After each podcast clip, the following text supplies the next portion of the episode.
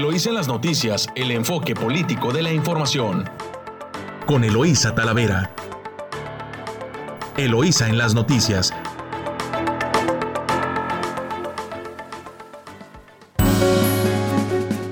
Muy buenos días, Ensenada. Hoy ya es miércoles 8 de diciembre de 2021. Ya empieza a oler a Navidad.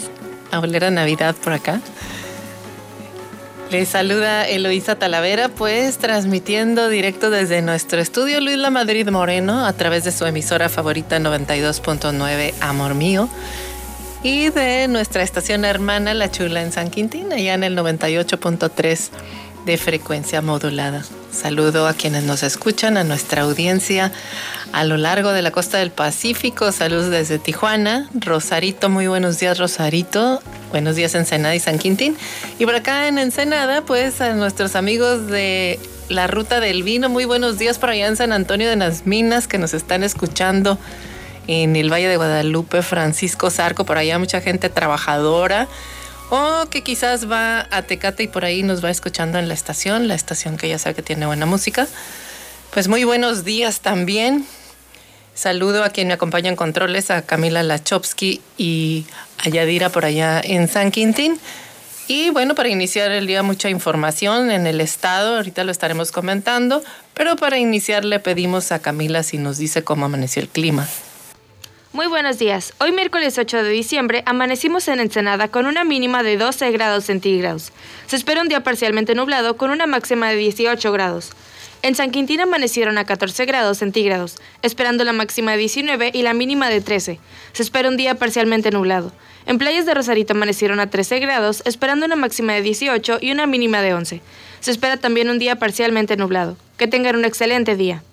Pues ya escuchó usted a cuidarse para que no le demos pretexto a las enfermedades. Iniciamos con titulares nacionales y de su diario, de su diario Reforma. Tenemos acusan abuso laboral en las obras insignias.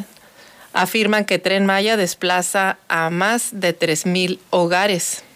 Y hay una encuesta que publica Reforma rumbo al 2024 para eh, la pregunta es, ¿estaría dispuesto a votar para jefe o jefa de gobierno? Y bueno, le paso los datos. Clara Brugada, 19%, eh, sale calificado con 19%, Ricardo Monreal, 17%, Mario Delgado, 15%, Martí Batres, 14%. Santiago Taboada del PAN, los tres, cuatro anteriores son de Morena, Santiago Taboada del PAN es alcalde de la Benito Juárez, 9%. ¿Y quién cree que pusieron a Felipe Calderón con 9%? Lía Limón, también alcaldesa de Álvaro Obregón, 7%. Y Mauricio Tabe de la Miguel Hidalgo, 7%. Esto en su diario em, eh, Reforma y nos vamos a lo Universal. En 300 dólares la salida de haitianos de Chiapas. Migrantes acusan que les venden los boletos para subirlos a camiones que el Instituto Nacional de Migración usa para llevarlos a los estados a realizar trámites de refugio y evitar espera en Tapachula. Pues no, que ya se acabó la corrupción, pues ahí está. Familia documenta transferencias de Hertz vinculan al fiscal con operaciones por 7.9 millones de dólares a nombre del hermano. De la jornada, ganan el 1% de ricos 141 veces más que la mitad de los mexicanos. Este es el informe mundial sobre la desigualdad. Y Milenio, con efectivo y Bitcoin evaden los criminales inteligencia financiera. En Excelsior, el INE recurre a la Corte por más presupuesto, busca más recursos para realizar la revocación. El árbitro electoral interpuso ayer una controversia constitucional por el recorte de casi 5 mil millones de pesos que le aplicó la Cámara de Diputados. Y ni apretándose el cinturón les alcanza para poder realizar la consulta. No, no la consulta. La revocación de mandato que es equivalente a una elección federal. Detonar inversión es el reto del gobierno. Los líderes empresariales lanzan un llamado porque dicen que los pendientes son la inversión pública actual es insuficiente para alcanzar el 23% del PIB. La falta de certeza jurídica derivada de algunos decretos preocupa mucho a la iniciativa privada. Avanzar en la vacunación contra el COVID para los menores de edad y es deseable atajar la inflación para que baje antes de lo esperado. Son los pendientes que los líderes empresariales señalaron eh, eh, como desafíos para encarar. Y de su diario El Financiero, demanda iniciativa privada condiciones para invertir, urge ambiente favorable con acceso a energías limpias, financiamiento y gobernanza en el país. Y en encuesta, escuche usted la encuesta del financiero, mayoría apoya la labor del ejército. Sin embargo, dice no a la militarización. Ante la pregunta de ¿está usted de acuerdo o en desacuerdo con lo siguiente? Uno, que el ejército se haga cargo de la seguridad pública eh, están de acuerdo. los ciudadanos dicen que sí. El 73% dicen que están de acuerdo. En desacuerdo, eh, el 26%. Sin embargo, que el ejército construya proyectos como el aeropuerto nuevo del Felipe Ángeles, dicen que sí en 59%, en 37% dicen que no. Y ante la pregunta de que si militariza el país, ¿qué cree que respondieron? El 53% dice que no. Pues que alguien me explique. Y lo que sí, la confianza del ejército eh, muy alta. Nos vamos a corte comercial. Recuerde que nos puede seguir a través de nuestra cuenta de WhatsApp 646-288-6104 y a través de nuestras cuentas de eh, Twitter, arroba Eloisa Talavera, arroba Elo Noticias. Regresamos. Estás escuchando Eloísa en las noticias. Regresamos.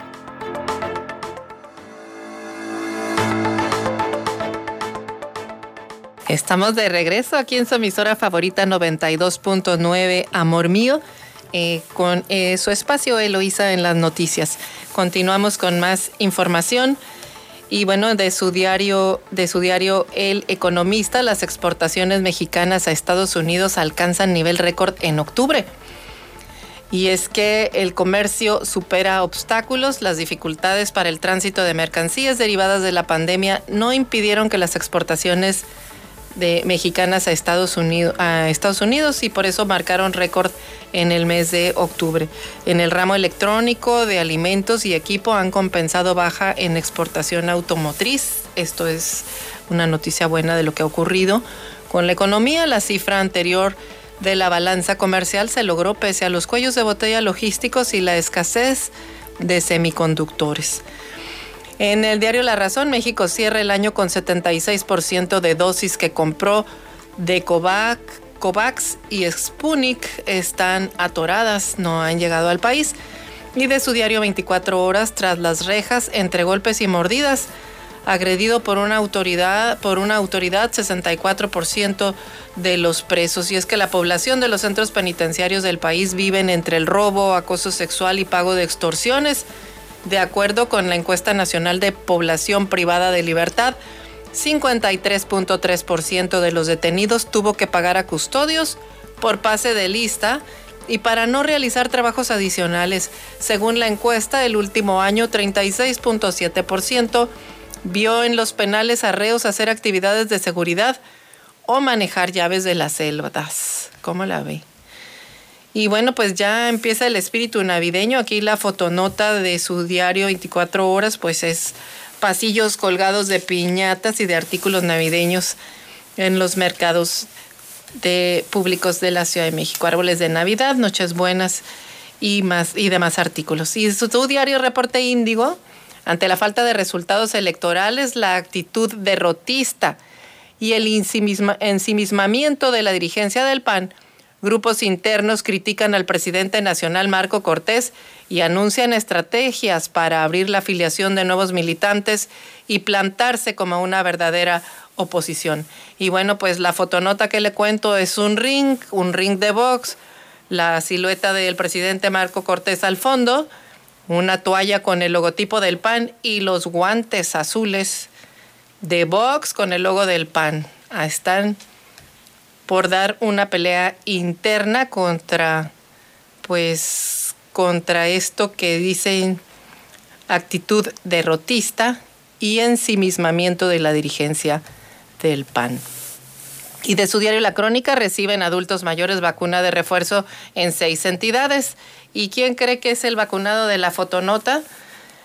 Ni lo sentí, dice el presidente AMLO, quien recibió su dosis de refuerzo de anti-COVID. Así que mire, vaya, si usted tiene la oportunidad de ponerse la tercera dosis, en cuanto la anuncien, para que se defienda de la pandemia. Y de su diario El Sol de México arrastra a México más de 120 años de desigualdad. Esto es por la encuesta de la desigualdad global que estaremos comentando en este espacio suman eh, de su diario El Heraldo, suman 2.711 cesados por corrupción. En aduanas los trabajos han sido separados, los trabajadores han sido separados en los últimos tres años. Se han presentado 39 denuncias ante la Fiscalía General de la República y se van a seguir limpiando las aduanas como parte de la nueva estrategia. Bueno, hasta aquí las notas nacionales. y y nos vamos a las notas eh, locales. Bueno, en el ámbito nacional para Baja California, eh, bueno, reprueban la Procuración de Justicia en los estados, aclaran que las fiscalías, aclaran fiscalías, escuche, el 1% de los casos apenas tiene Guanajuato el mayor porcentaje de efectividad para esclarecer casos. Esto es eh, una nota de Oscar Uscanga, de su diario Reforma. Y bueno, eh, los ciudadanos que denunciaron un delito ante las fiscalías y procuradurías estatales durante el año pasado tuvieron apenas el 1% de probabilidad de que las autoridades judiciales esclarecieran su caso, así lo informó la organización civil Impunidad Cero. Y es que a pesar de que en 2017, de 2017 a 2019 este indicador presentó una tendencia a la alta, pasó de 0.9 a 1.32% y para 2020 la probabilidad de esclarecimiento disminuyó a 1.04%, es decir, la probabilidad de que un delito se denuncie y se esclarezca es sumamente, sumamente baja, pues prácticamente Nada, el estudio de la organización civil encontró que la fiscalía que cuenta con una mayor probabilidad de esclarecimiento es Guanajuato, su índice es de 2.99, delante de Baja California con 2.77% y Chiapas con 2.42%. Los estados con los que tienen menor probabilidad de eh, que se esclarezcan los delitos pues son Guerrero, Quintana Roo, Aguascalientes, y aunque Guanajuato y Baja California y Chiapas tienen la mayor probabilidad de los que los delitos se esclarezcan, la verdad es que el porcentaje que registran es menor del 3%. Eh, por lo que resulta urgente que estas instituciones fomenten la denuncia, mejoren su efectividad y la calidad de la información necesaria para la medición de este indicador. Ahí está, pues todos están del nabo eh, porque Baja California, aunque es de los, entre comillas, mejores, pues no llega al 3% de efectividad. Y eso, bueno, pues es una mala, una mala nota. Y también en el tema de prisiones en hay extremo hacinamiento, también lo arroja la encuesta de INEGI. Eh, de acuerdo a su encuesta en POL, las celdas tienen más de 15 personas. Eh, y bueno, pues ahí también sale por entidad Baja California. Eh, Estado de México tiene 87.8 presos conviven y duermen con más de 5 personas, mientras que en Baja California el 81.3% están en esa misma situación. O sea, sí tenemos hacinamiento, de acuerdo al estudio de INEGI, en las cárceles de Baja California. Y nos vamos entonces a ver eh, los portales y los principales diarios de Baja California. Vamos a su periódico El Mexicano en primera plana. Bueno, pues el tema del Estado es la renuncia del fiscal Ruiz Hernández. Eh, es, esa es primera plana. La gobernadora Marina del Pilar Ávila reconoció a Guillermo Ruiz Hernández por su profesional labor, así lo menciona eh, la, en, primera plana de El Mexicano. Y en su diario El Vigía, también en primera plana, renuncia el fiscal general del Estado la tarde de ayer y ante la presencia de la gobernadora Marina del Pilar Ávila Olmeda, Guillermo Ruiz Hernández anunció su dimisión de cargo por motivos personales. Eh, la rueda de prensa organizada en la ciudad de Tijuana, Ruiz Hernández respondió a los reporteros que su renuncia al cargo es porque cambiaron las condiciones políticas en el Estado y hay un nuevo gobierno. Mencionó que él siempre ha trabajado con la sociedad y seguirá laborando por ella, porque un puesto en el servicio público no lo limita en su servicio a la comunidad. Ustedes me conocen, yo llegué aquí con un gobernante amigo, es un ciclo que terminó, hicimos lo mejor, dejar cimientos, dejar cosas para estas nuevas generaciones de políticos y sectores públicos para que puedan trabajar por dignificar la institución. Bueno, pues al ser cuestionado en el sentido de haber sido presionado para renunciar a su cargo por el compadrazgo que tiene con el exgobernador Jaime Bonilla, Ruiz Hernández respondió que no. Durante su mensaje informó sobre el, deceso, el descenso de los delitos de, alto impacto social, aumento en la captura de generadores de violencia y el cumplimiento de órdenes de aprehensión comparado con el periodo anterior de su administración. Eh, la realidad es que él estuvo defendiendo su trabajo, la cantidad de homicidios precisó es producto del combate a la delincuencia y del cumplimiento de una cantidad de 8.350 órdenes de aprehensión, lo que representó un incremento del 8% en la detención de prófugos de la justicia. Irán Ruiz Hernández mencionó que el puesto de fiscal general será ocupado por Irán Sánchez Zamora, actual fiscal central, y será hasta que las autoridades estatales definan al nuevo titular de la institución. Al respecto, el secretario general de Gobierno, Catalino Zavala Márquez, informó que la titular del Poder Ejecutivo tiene un lapso de 20 días para presentar ante el Congreso del Estado tres propuestas de igual número de personas que pudieron ocupar el cargo de fiscal general.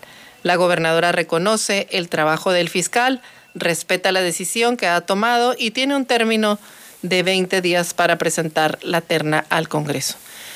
Y bueno, pues en más información de este tema, pues el Partido Acción Nacional está exigiendo una reforma para nombrar al nuevo fiscal. Eh, para evitar más fiscales compadres, el Partido Acción Nacional está exigiendo una reforma constitucional que garantice la verdadera autonomía de la Fiscalía General del Estado y no se repita lo ocurrido en el mandato de Jaime Valdés. Mario Osuna, dirigente estatal del Partido Blanquiazul, señaló que eh, Guillermo, Ruiz Hernández, alias el Titi Ruiz, no solo renunció antes de lo previsto, sino que deja la Fiscalía General del Estado con los índices delictivos más altos de la historia baja californiana. Demandó también que él o la próxima fiscal general del Estado pues sea una persona profesional que garantice los resultados que los baja californianos requieren en materia de seguridad. Buscan que sea una fiscalía con autonomía real y no la fiscalía no puede actuar realmente en contra de la delincuencia, pues siempre estará sujeta a las indicaciones del Ejecutivo. Bueno, pues ahí está una postura eh, antagónica a la legislación actual. La realidad es que, bueno, los, la renuncia quizás de este fiscal, no más que por cuestiones políticas, es por los malos resultados que tiene.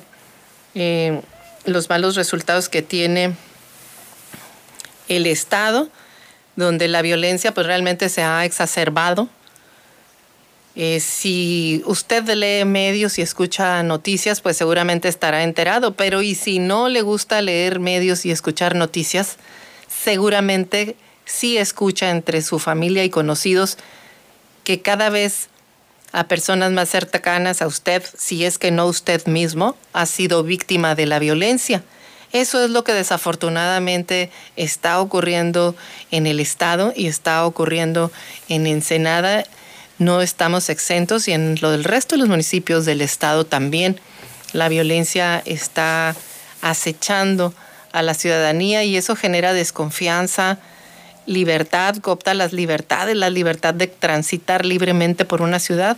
Ya ahorita con este tema, por ejemplo, de la inseguridad en la carretera, en la, en la carretera escénica Tijuana-Ensenada, ya se comenta en, las familias, eh, viaja temprano, regresa temprano, eh, no te expongas.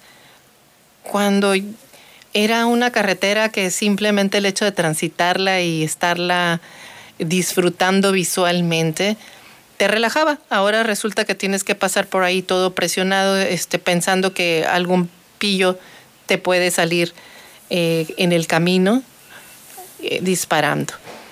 Y bueno, pues eso también ha motivado a los ciudadanos a organizarse y a estar convocando a una marcha aquí en Ensenada el 12 el 12 de diciembre, el día de la Guadalupe, de la Virgen de Guadalupe. Pues nos vamos a corte comercial, regresamos con más información aquí en su emisora favorita 92.9, Amor Mío.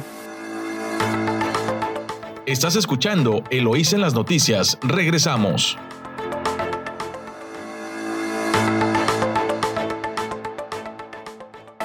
Estamos de regreso aquí en su emisora favorita 92.9.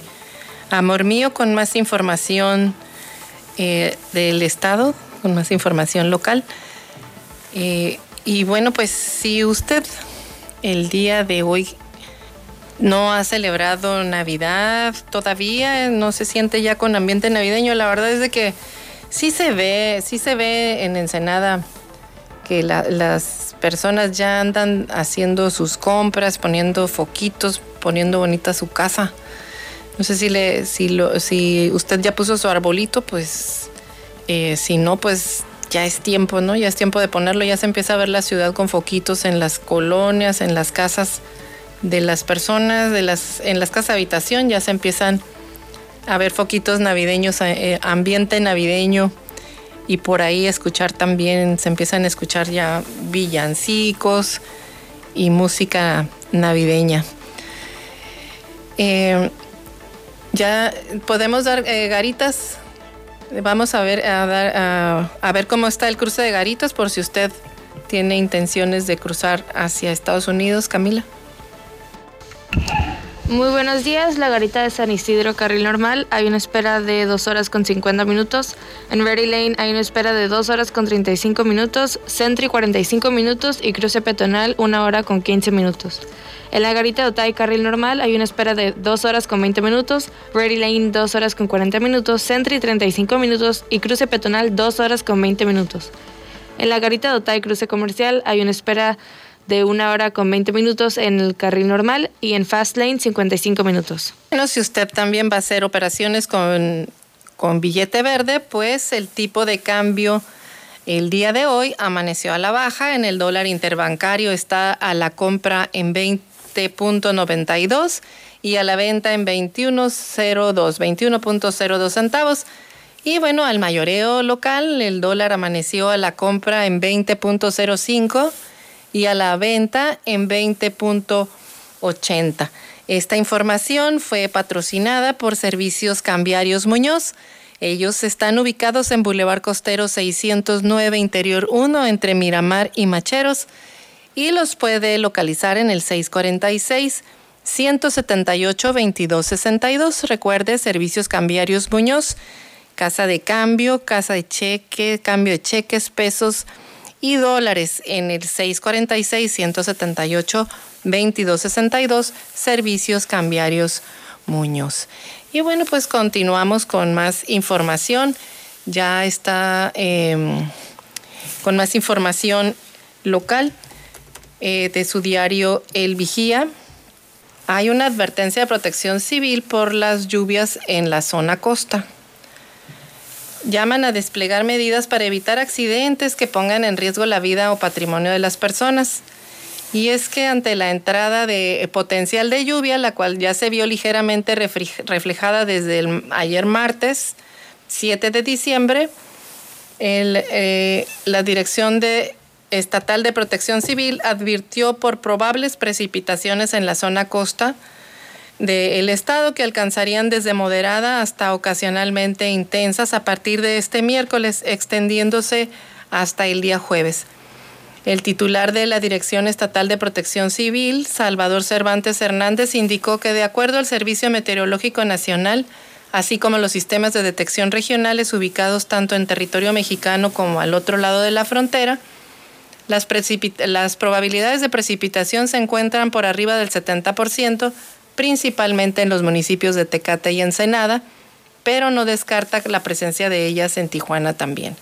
Así que bueno, pues de parte de la gobernadora de Baja California, Marina del Pilar Ávila Olmeda, la protección de los ciudadanos es sumamente importante y es por ello que se da la alerta de manera preventiva a las unidades municipales de protección civil correspondientes a los departamentos de bomberos, a instancias federales para permanecer al pendiente de las condiciones meteorológicas en las próximas horas. Pues ahí está, nada más para que usted pues tome sus precauciones en este tema de clima que bueno pues están las lluvias ayer ayer llovió poquito pero pues es bienvenida siempre eh, y bueno, pues en más información local tenemos que revela la SIDURT que el nodo El Gallo va al 20% del avance.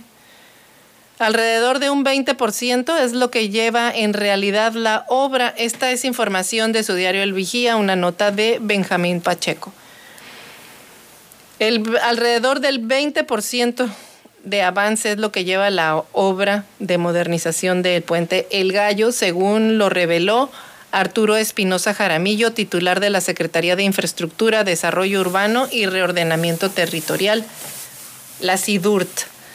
El funcionario estatal señaló la mañana de ayer martes en una entrevista telefónica donde puntualizó que las problemáticas que han enfrentado en cuestión de tube, eh, que han, enfrentado es por la, en tuberías. La realidad, dice la nota de Benjamín Pacheco, la realidad del avance general está alrededor del 20%, pero ahí vemos, veíamos algunas declaraciones de otras personas que no tiene el contrato. El gobierno del estado se hizo eh, del gobierno del estado se hizo con financiamiento a mediados del año pasado que se empezó a ejercer. Son cuatro contratos, mencionó. Eh, en relación a los trabajos con, con señalamiento vial, modificación de tuberías de agua y drenaje, demoliciones y de estructura. Espinosa Jaramillo refirió que se han encontrado problemáticas con las tuberías y que no han dado con la forma certera de desalojar el agua pluvial, además de referir cuestiones técnicas que a ellos no les corresponde atender las quejas de supuestamente falta de pago a los empleados. El titular de la SIDURT consideró que a más tardar en febrero de 2022 volverían a tener en circulación la Avenida Reforma. Las declaraciones del titular de la SIDUR contrastan con los reportes públicos del presidente Armando Ayala, a quien le gusta asistir al lugar para realizar transmisiones en vivo.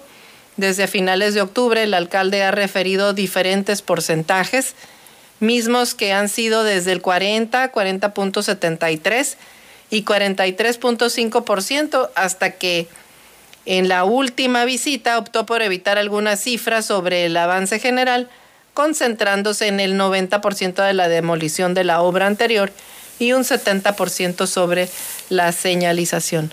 Pues la realidad es que, pues por lo visto, han estado engañando a los ensenadenses y la obra va en lamentablemente en el 20% y esperemos que ahora que ya inició la época de lluvias, pues no se dilate más eh, la, la, conclusión de una obra tan importante, pues imagine usted el aforo, digo, no, no se, imagínelo si no lo ha vivido, pero no creo que no lo haya vivido, es la única vialidad que tenemos, la carretera transpeninsular prácticamente, que es la que atraviesa todo Ensenada y es la ruta de la Baja California Sur y la Baja California.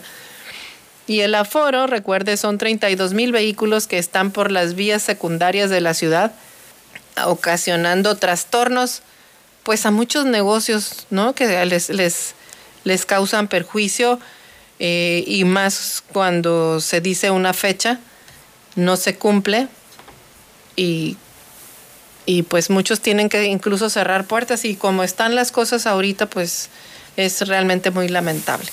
En más información de su diario El Vigía, en una nota de Carla Padilla, dicen que la dosis de refuerzo a mayores de 60 años es ya a partir de hoy, miércoles, hasta el viernes. Escuche bien, los adultos mayores que hayan sido vacunados con cualquier biológico podrán tener su refuerzo con AstraZeneca. A partir de hoy, los adultos mayores de 60 años podrán recibir una dosis de refuerzo de la vacuna contra el COVID-19 de AstraZeneca sin importar el biológico que hayan recibido anteriormente, siempre y cuando hayan pasado al menos seis meses de que se completaron su esquema. Adrián Medina Amarillas, titular de la Secretaría de Salud en el Estado, indicó que las jornadas masivas de vacunación serán los días 8, 9 y 10 de diciembre, para lo que se requiere llevar identificación que los acredite como personas mayores de 60 años. Asimismo, mencionó que para agilizar el proceso es recomendable acudir eh, con el formato de comprobante del refuerzo completado y una copia del mismo. En caso de que no puedan imprimirlo, se les apoyará para llenarlo en el sitio de vacunación. Eh, también informaron que para dar cobertura a este grupo etario se cuenta con disponibilidad de AstraZeneca, el biológico es AstraZeneca, se va a aplicar en jornadas matutinas hoy miércoles, el próximo jueves 9 y viernes 10 de diciembre, escuche, de 8 de la mañana a 2 de la tarde. Los sitios de vacunación habilitados en Ensenada son el Centro Cultural Riviera de Acceso Peatonal y el Campo Militar de la Segunda Región Militar en el Ciprés, que tendrá ambas modalidades, vehicular y peatonal. Finalmente reiteró a los interesados en acudir por un refuerzo de la vacuna que no importa, escuche, la marca del biológico que se les haya aplicado anteriormente, pues aunque este refuerzo será de la marca AstraZeneca, es seguro para su salud.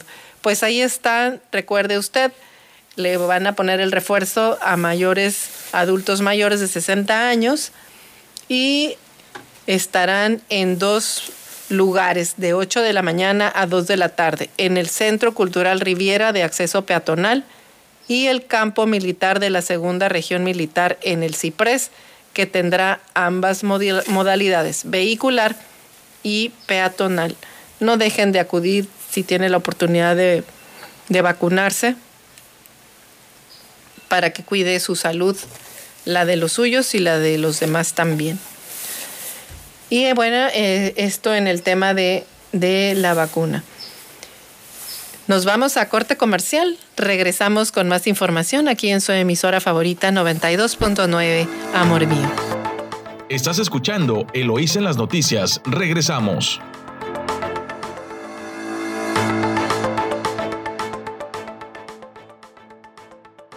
Estamos de regreso aquí en su emisora favorita 92.9 Amor Mío.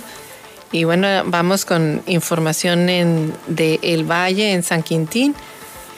Y arranca operativo Diciembre Seguro. En la Dirección de Seguridad Pública Municipal de San Quintín inició con el patrullaje en distintas zonas comerciales de la Vicente Guerrero y San Quintín. Esto con el objetivo de evitar incidentes violentos o, robos con el creciente, en el creciente municipio. Es información de Jorge Perzaval con el objetivo de brindar seguridad en las zonas comerciales de las delegaciones Vicente Guerrero San Quintín. Iniciaron este operativo, así lo dio a conocer el director de Seguridad Pública Municipal, eh, quien contará con el apoyo de policías auxiliares que realizarán labores de patrullaje de a pie en tierra. Señaló que los agentes de apoyo estarán en los puntos críticos como cajeros automáticos y tiendas de todo tipo en la zona comercial de dichas delegaciones todo para evitar que se pueda dar algún tipo de delitos. Las autoridades trabajarán con el resto de las corporaciones para brindar mayor seguridad a los habitantes.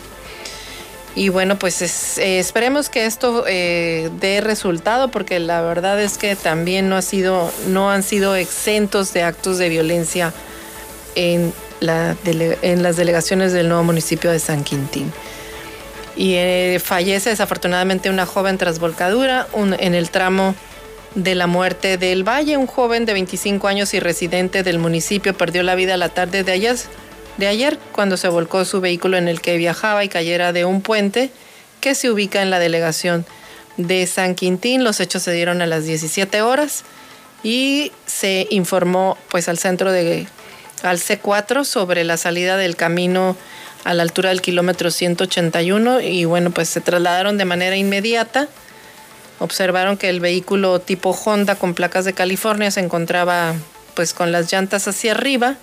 Solicitaron paramédicos, pero pues este joven desafortunadamente ya no tenía signos signos vitales. Estos son los acontecimientos de San Quintín. También dice la que no habrá aumento de impuesto predial y esperan captar 18 millones. No habrá ningún tipo de aumento predial para el próximo año. En las poco más de 36 mil claves catastrales que se tienen en las ocho delegaciones del municipio, así lo dio a conocer Celeste Gómez Juárez, quien es concejal encargada de la Comisión de Administración y Finanzas. La funcionaria municipal informó que el próximo mes de enero se dará un descuento del 12%, mientras que para el mes de febrero se concederá eh, otro 8% y para el resto del mes de marzo se prevé que este descuento pueda ser del 6%. Gómez Juárez informó que durante la siguiente, el siguiente año el Consejo Municipal Fundacional de San Quintín pretende recaudar únicamente en impuesto predial entre 16 y 18 millones de pesos. Pues ahí está para que pague a tiempo sus impuestos y pueda hacerse acreedor a descuentos que están ofreciendo. Pues ahí está la información de San Quintín y quien ya está listo también con los deportes es David Barrera, que estaremos escuchando qué es lo que ha sucedido pues ya en la ruta final de la liguilla. Así que buenos días David, adelante con los deportes. Muy buenos días. Continuamos en Eloísa en las noticias. Mi nombre es David Barrera y arrancamos con la información deportiva. Iniciamos con el fútbol de la UEFA Champions League, pues ayer arrancó la última jornada de la fase de grupos y fue un día maravilloso, lleno de sorpresas, de buen fútbol, de mucho talento y de muchas, muchas emociones. En la actividad del grupo A comenzaron las sorpresas, pues Manchester City perdió ante Leipzig dos goles a uno en un muy buen juego donde los alemanes aseguraron su pase a Europa League. En el mismo grupo, París goleó y dominó cuatro goles a uno al Brujas de Bélgica, con un doblete de Messi y un doblete de Kylian Mbappé qué bien jugaron los parisinos. Recordemos que Neymar estuvo fuera por lesión. Así quedó el grupo A. Manchester, Manchester City en primero con 12 puntos. En segundo, París con 11 unidades. Ellos dos clasifican a la siguiente ronda. En tercer lugar, el Leipzig con 7 puntos. Y en el último lugar, el Brujas con solo 4 unidades. En el grupo B, el Atlético de Madrid dio la campanada al vencer en calidad de visitante Tres goles a uno al Porto de Portugal. Con esto los colchoneros están en la siguiente ronda. Porto, por su lado, estará disputando Europa League. Fue un partido donde los portugueses dominaron el encuentro. Sin embargo, la calidad individual de los del Atleti los superó. En el mismo grupo, el todopoderoso, el Liverpool, derrotó dos goles a uno en su visita a Milán. Los italianos se pusieron al frente. Sin embargo, los ingleses supieron remontar. Qué gran fútbol que juega el Liverpool. Son de los mejores equipos del mundo. Es más, me atrevo a decir que es el equipo que mejor juega en toda Europa y en todo el mundo. Liverpool jugó con suplentes. Atención, jugó con suplentes y aún así derrotó al Milan en su casa. Liverpool ha ganado el grupo y Milan queda fuera de toda competencia europea. Qué fracaso para los italianos y también para Zlatan Ibrahimovic. Vámonos al grupo C, donde el Ajax sigue imparable. Ahora vencieron cuatro goles por dos al Sporting de Lisboa. Ambos equipos están clasificados a la siguiente ronda. Dortmund necesitaba un milagro, que era vencer por goleada al Besiktas y lo consiguió al derrotarlo cinco goles por cero. Sin embargo, no consiguieron su pase a la siguiente ronda. Se quedaron a tres goles de acceder a los octavos de final. Ahora se irá a competir a Europa League. En el grupo D, Real Madrid venció dos goles por cero al Inter de Milán. Ambos están en la siguiente ronda. En el mismo grupo, el Shakhtar y el Sheriff igualaron a una anotación. El Sheriff de Tiraspol de la Liga de Moldavia estará disputando Europa League. Por su lado, el Shakhtar está completamente eliminado de competencias europeas. Esta tarde continúa la última fecha y continúan los grandes partidos. En el grupo E, el Bayern Múnich recibirá al Barcelona. Los alemanes ya están en la siguiente ronda y los españoles tienen que ganar y en caso de perder o empatar, tienen que esperar a que Benfica no le gane al Dinamo de Kiev, quienes jugarán en Ucrania a la misma hora. Será de locos.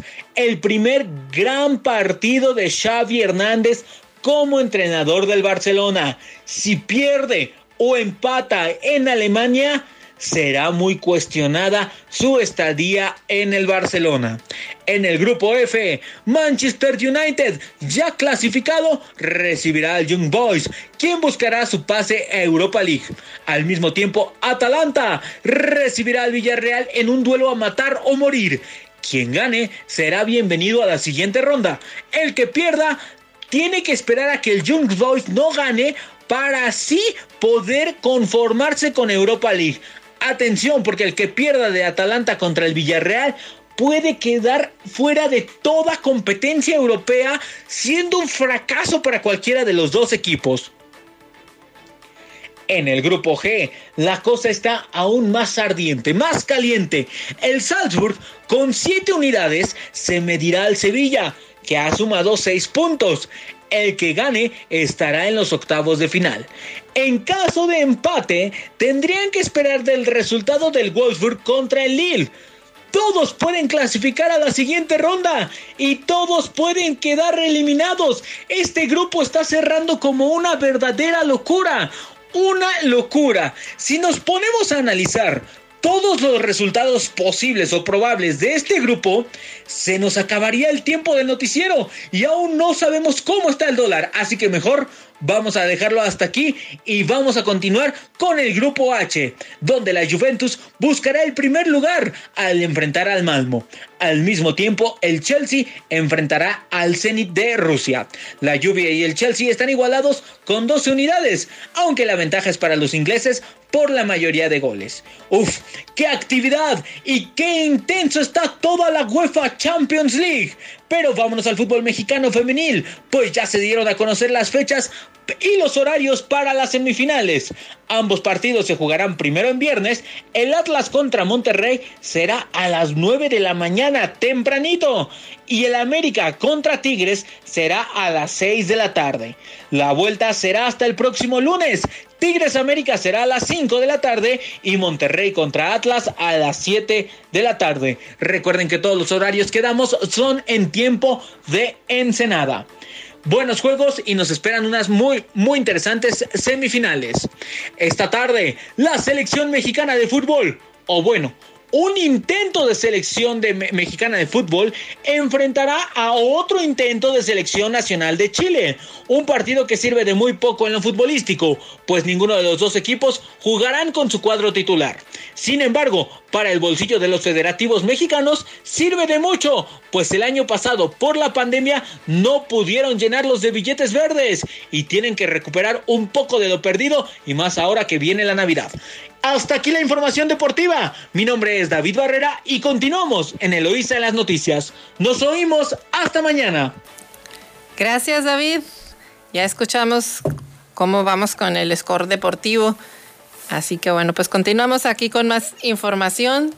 Y bueno, pues ya ve los cambios, eh, la renuncia del fiscal em, en el estado. Ese fue, pues es la nota en el estado, la renuncia del fiscal se fue deportada prácticamente en todos los diarios y en Mexicali pues eh, exigen justicia también por muerte de, de, la de una abogada, la abogada que asesinaron en sus oficinas. Este crimen pues indigna al gremio de profesionales del derecho.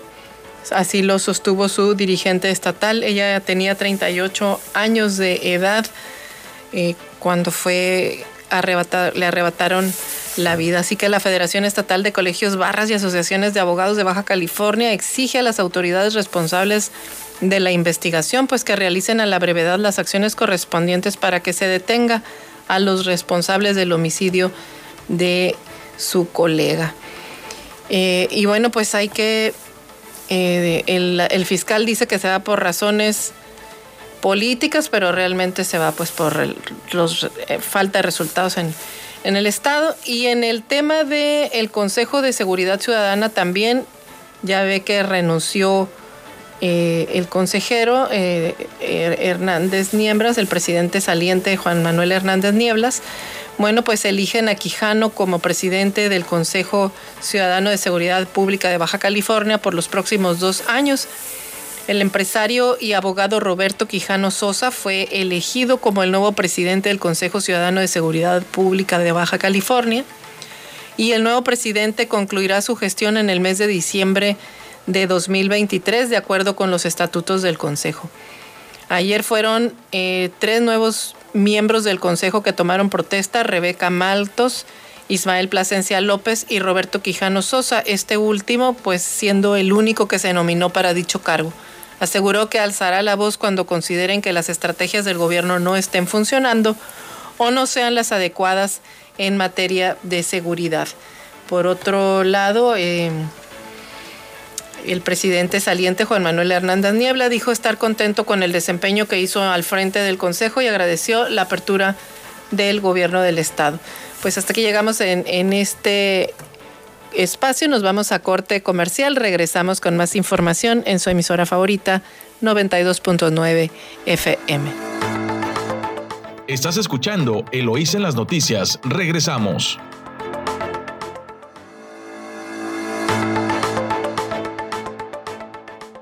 Estamos de vuelta aquí en su emisora favorita 929 Amor Mío. Y bueno, pues ya aquí con espíritu navideño, la verdad es que el frío, el frío, la canelita, el cafecito caliente hace... Y ya el olor a pinito en muchas casas. Eh, por cierto, no sé si ustedes ya instalaron su árbol de Navidad o sacaron ya sus foquitos y vistieron su casa de, de Navidad pues yo creo que este año pues lo más importante a celebrar es eh, la vida. Y bueno, pues la, la Navidad es una ocasión en la que muchos o todos hacemos algún alto en el camino, eh, dejamos las actividades de lado, nos reunimos con la familia, con los amigos. Y pues si se trata de celebrar una Navidad especial, pues yo la verdad les recomiendo mucho que vayan a la botella Bistro. Si realmente desean pasar una Navidad especial, pues eh, la botella Bistro en la ruta del vino es un lugar especial, pues ofrecen un delicioso menú con de tres tiempos, de tres tiempos, la verdad delicioso.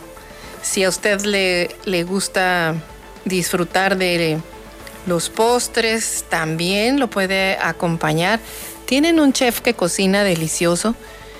La verdad, los, las entradas que ofrecen de ensalada de manzana o una crema de champiñones o también de plato fuerte puede degustar una jugosa pechuga de pavo rellena. Si le gustan los, los pescados, pues tienen un salmón horneado con una salsa cremosa de salvia que para qué le cuento. Mejor lo invito a que vaya a la botella bistro. Y si de y si le gustan las carnes también tienen un ribeye horneado en su jugo al romero que bueno ya se me hizo agua en la boca la verdad. Vaya de verdad vayan tienen un servicio la verdad lo reciben con mucha calidez siempre están atentos de lo que usted se le pueda ofrecer mientras está disfrutando con su familia y amigos. No se la pierdan, los sirven desde a partir de las 2 de la tarde, así que puede hacer sus reservaciones al 646-155-3081 en la botella Bistro en San Antonio de las Minas. Exactamente ese de la botella grandota. En el 646-155-3081. Si desea celebrar Navidad con tu familia y amigos, pues es un buen lugar. La verdad, muy, muy recomendable. Así que no se la pierdan. Continuamos nosotros aquí con más información en su noticiero Eloísa en las noticias. Y bueno, pues en este tema de haciendo un, un balancito de cómo están en el, en el estado las cosas, los temas, pues nada más se los resumo, los temas que están importantes en el estado, pues la renuncia del fiscal, eh, que si se fue por temas políticos, que si realmente renuncia porque no está dando buenos resultados y que debió haber renunciado pues hace tiempo, no ahorita, pues son los temas que se están eh, discutiendo en los corrillos pacíficos. El PAN ya les está pidiendo que hagan una reforma para que nombren un fiscal autónomo. Eh, y bueno, pues también la gobernadora dice hasta ahorita pues no hay, no hay quien, eh, quien vaya a ser nombrado fiscal, no hay propuestas todavía. Aunque bueno, pues ya sabe cómo es Radio Pasillo, sí andan circulando por ahí como cuatro nombres de, de posibles de posibles candidatos a, a ser quienes representen, no al eh, eh, más bien al nuevo secretario de Seguridad, al nuevo secretario de, Seguridad Pública, que no al fiscal. Eh, otro tema del de, Estado, pues es que inicia la vacunación, el refuerzo para adultos mayores de 60 años con el biológico AstraZeneca, que no importa con qué biológico lo hayan vacunado, lo importante es que se pongan el refuerzo. Y el otro tema polémico en Tijuana es la iniciativa eh, que presentó, eh, que se presentó para crear, la crear un nuevo municipio, la Nueva Tijuana. Y bueno, pues eh, este tema enfrentó tanto a la diputada ponente como a, a la presidenta municipal de Tijuana, Montserrat Caballero. Dice que pues sería, obviamente, pues no, no está de acuerdo. Montserrat Caballero refirió que en sus recorridos nunca ha escuchado una petición, por lo que en lugar de separar la ciudad debería de, buscar unirla. Sin embargo, bueno, pues esa no ha sido la actitud de la presidenta municipal, así que bueno, pues ahí están dirimiendo un pleito político de poder entre el gobierno del estado y la presidencia municipal de eh, Tijuana y bueno, que a través del Congreso del Estado con la presentación de esta iniciativa, pues son los temas que están eh, relevantes en, el Estado. Y ya yéndonos a información de financiero, bueno, pues eh, los temas que se tocaron aquí fue que pues el derivado de la información que se presentó ayer por el INEGI, pues se confirmó que la inversión productiva en México sufrió un tropezón, cayó 1.6% en septiembre con relación a su nivel que tenía en el mes de agosto. Y esto pues descontando que el año pasado también que padecíamos la pandemia y el confinamiento pues afectaron eh, en septiembre eh, la información que se reveló en septiembre pues presentó que había habido un retroceso en la economía como si nos hubieran regresado hasta 2010. Así que la comparación debería de ser septiembre de 2017, antes de que empezara la turbulencia electoral, pues la caída había sido de un 14%. Y no es que solo haya caído la inversión privada, que lo ha hecho, también ha retrocedido la inversión pública pues la, la, inversión realizada durante los primeros tres trimestres del año resultó menor en 1.5% que la inversión que se efectuó en 2018. Así que bueno, los proyectos del gobierno, del, o sea, del, del Estado mexicano, no están llenando los huecos que ha dejado la inversión privada. Y las cifras del INEGI, pues ahí están, son inequívocas, así que más allá de las declaraciones, promesas, firmas de pactos y otros, eh, y otros eh, detalles que nos digan, la verdad es que las empresas establecidas en México están invirtiendo menos que en el pasado. Y ayer precisamente el Consejo Mexicano de Negocios con eh, que representa Antonio del Valle, pues volvió a poner sobre la mesa las condiciones indispensables para que la inversión crezca. lo mencionamos al, principio de este noticiero. Eh, las condiciones indispensables para que la inversión crezca son disponibilidad de energías limpias a precios competitivos para el presente y para los próximos años. Dos, reducir el costo de hacer negocios en México. Un papel más activo de la banca de desarrollo en el financiamiento de las pymes. Fortalecer la capacidad institucional del país, incluyendo los órganos autónomos, así como fortalecer la seguridad y el Estado de Derecho. El problema es que estos rubros, en estos rubros, pues la administración actual, la administración federal, ha hecho muy poco y no se ve viable que vaya a hacer más en lo que resta de este sexenio. Así que por el contrario, existe el riesgo de un mayor debilitamiento de la capacidad institucional, una seguridad que no mejora y un Estado de Derecho pues que no lo es.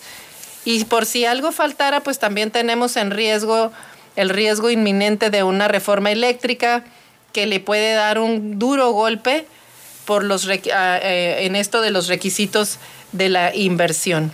Así es como está, están las cosas en el camino para el desarrollo económico. Cada vez hay más empresarios que consideran que es mejor eh, que el mejor de los escenarios es que se pueda llegar al 2024 sin una grave crisis financiera.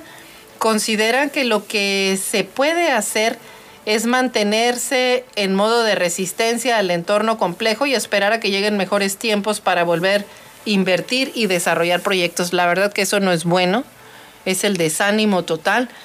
El Banjico en su encuesta mensual entre especialistas pregunta si se considera que hoy es un buen o mal momento para invertir.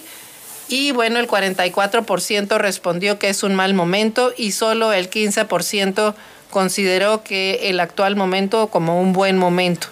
Los demás contestaron pues que no están seguros. Algunos todavía hasta hace algunos meses abrigaban la esperanza de que pudiera haber cambios en las políticas públicas. Hoy consideran que será muy difícil que ocurran y toda la apuesta será que el crecimiento de los Estados Unidos pues nos dé combustible para impedir que tengamos estancamiento crónico.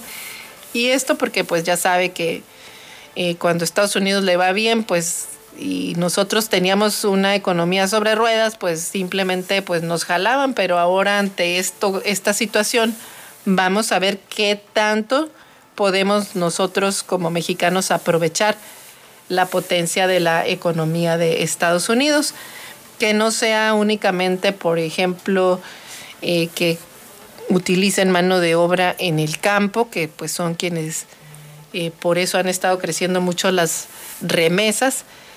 Y bueno, lo que ellos están proponiendo en Estados Unidos es una política contraria a la que estaban proponiendo el gobierno mexicano. Ellos están buscando renovar todas sus redes de infraestructura carretera, redes de telecomunicaciones, de gas, eléctricas, precisamente para actualizarse y ponerse como uno, como puntero en tecnología en, su infraestructura, pero dos, sobre todo la derrama económica que eso va a generar eh, y que va a, pues, a ayudarles a transitar de mejor manera en este periodo de inestabilidad económica que también ha afectado a Estados Unidos, pues nunca, ellos nunca habían tenido inflaciones del 6%, tienen ahora, nunca, la habían, nunca habían tenido inflación, no, no hacía mucho que no, no la padecían.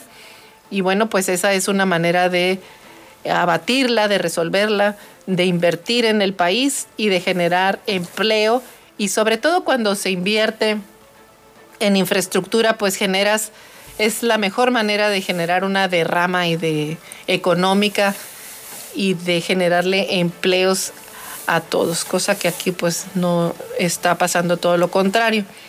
El Banjico en su encuesta mensual entre especialistas también pregunta, ante su pregunta pues ya, ya escuchamos que el 44% respondió pues que no es buen momento para invertir.